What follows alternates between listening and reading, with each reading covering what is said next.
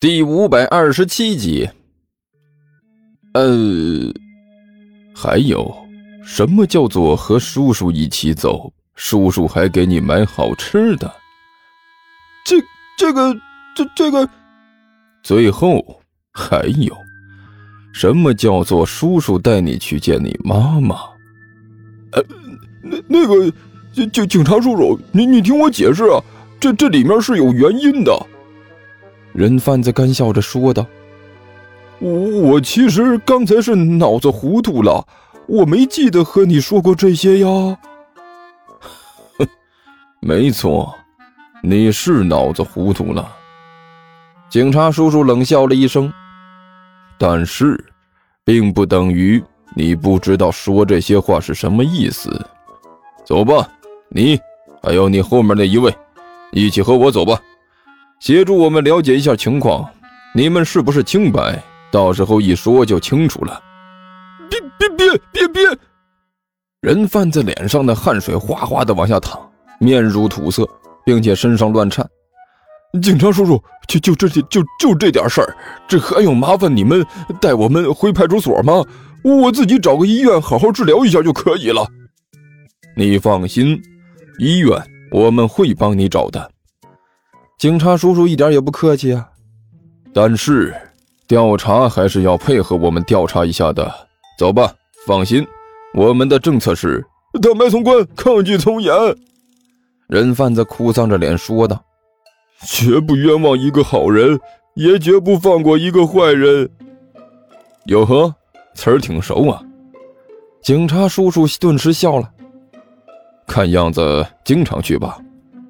没没没没有这回事儿，人贩子用力摇着头，那模样恨不得把自己的头摇断了才好。绝绝对没有这回事儿，我就是听说过而已。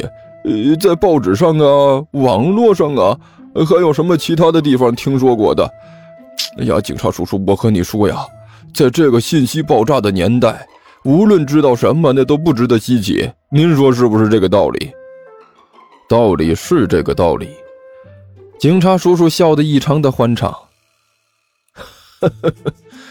但是我觉得你可能不在这种适用范围内。好了，不说废话了，走吧，请你协助我们的工作。呃，别呀，警察叔叔！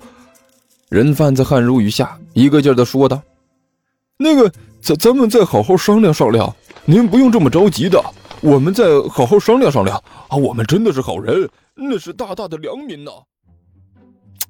完事儿，看着被警察叔叔带走的两个人，甘球一脸感慨的说道：“所以说啊，这个世界上他就是少不了奇怪的事情。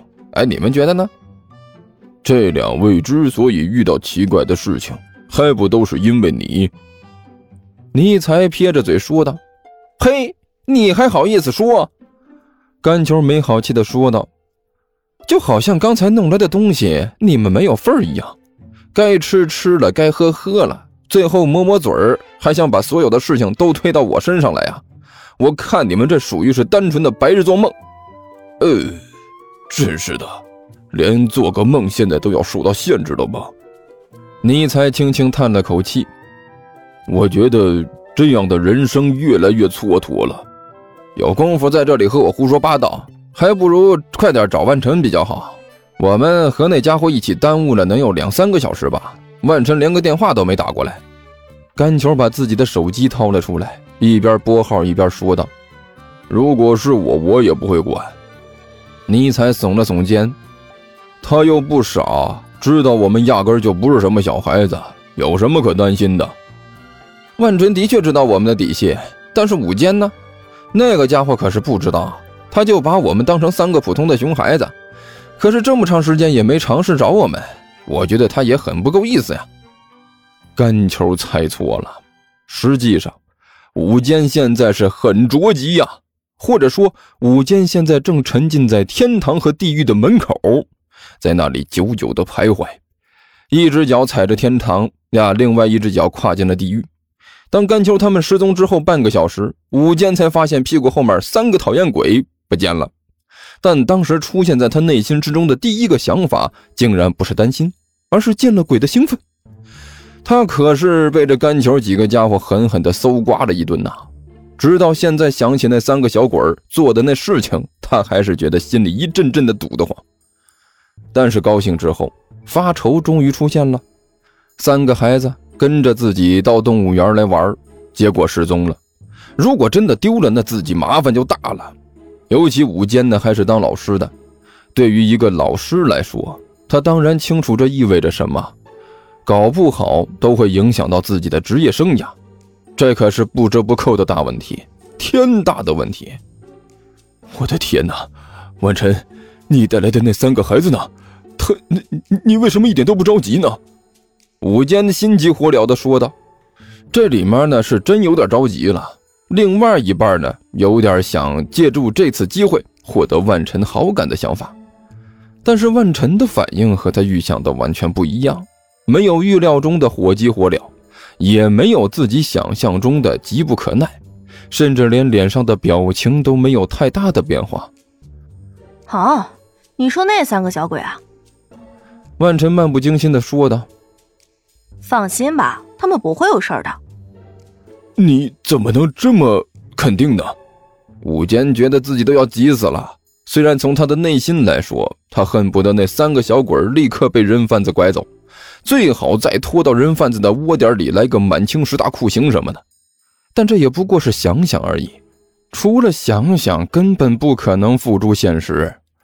现实就是，这三个熊孩子如果真的被人贩子带走的话，作为他们三个的临时监护人，自己和万晨两个人都要吃不了兜着走，到时候麻烦大了去了。你放心。你了解那三个熊孩子，还是我了解他们呀？万晨还是那种漫不经心的淡淡的语气。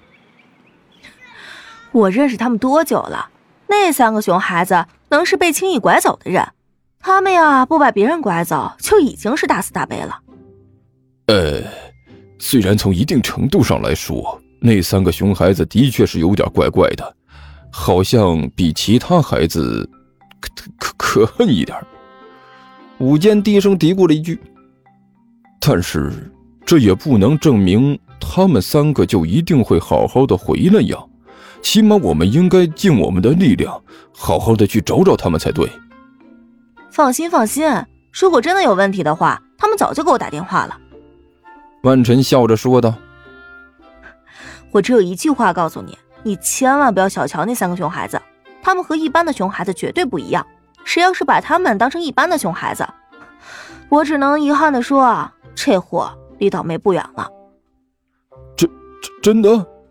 武健疑惑的问道。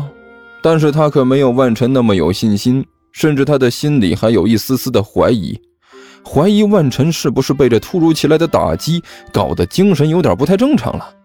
一般来说啊，遇到自己无法解决的事情，人类总是有一种逃避现实的本能。他严重的怀疑万晨现在就处于这种状态下。